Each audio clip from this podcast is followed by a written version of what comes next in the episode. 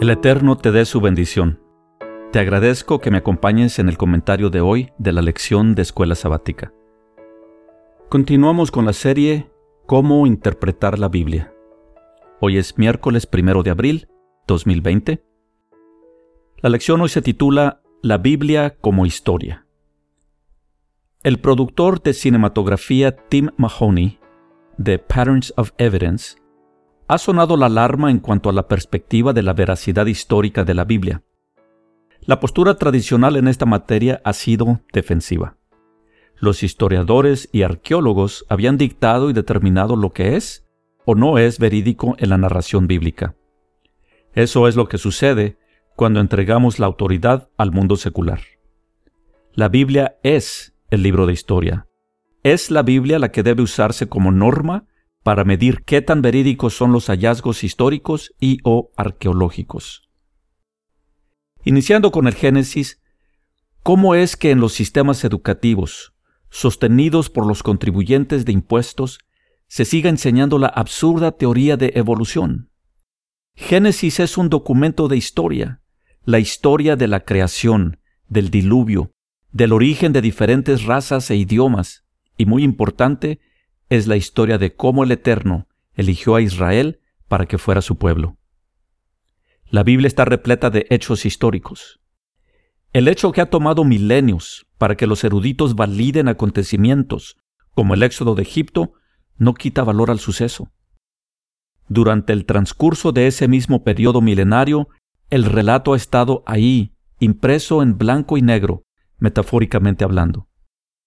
Todos esos siglos, los israelitas han contado la historia a sus hijos de generación en generación en la cena de Pesaj, Pascua, de acuerdo al mandamiento del Eterno.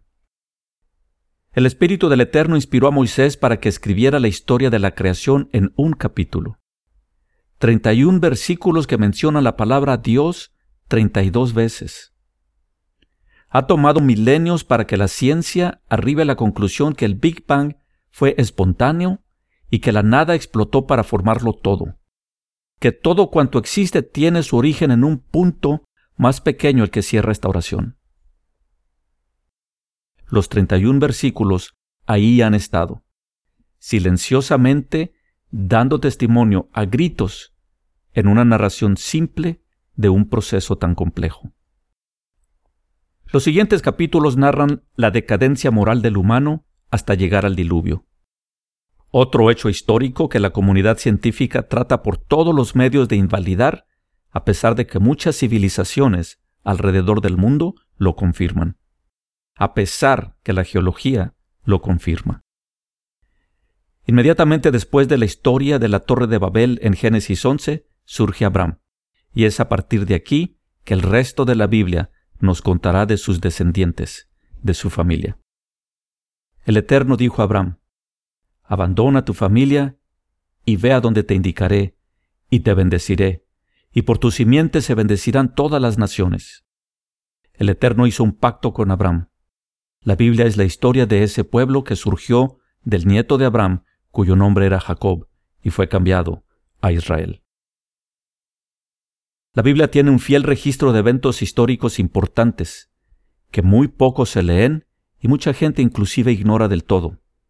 Por ejemplo, la mayoría de la gente conoce bien al rey David y al rey Salomón, pero desconocen que su reino se componía de doce sectores, y a la muerte de Salomón, diez de esas partes llamadas tribus se separaron del reino, y debido a su apostasía, terminaron disipadas entre las naciones. La Biblia es un libro de historia, la historia de Israel, el natural y el injertado el Israel que ingresó a Egipto para sobrevivir la hambruna y después de haber sido esclavizado fue liberado junto con millones de gentiles que se injertaron. El Israel que entrará a la nueva Jerusalén por las doce puertas, cada una de ellas con el nombre de una de las tribus de Israel. El Israel restaurado, compuesto de los que guardan los mandamientos, o Torah, y la fe de Yeshua, Jesús.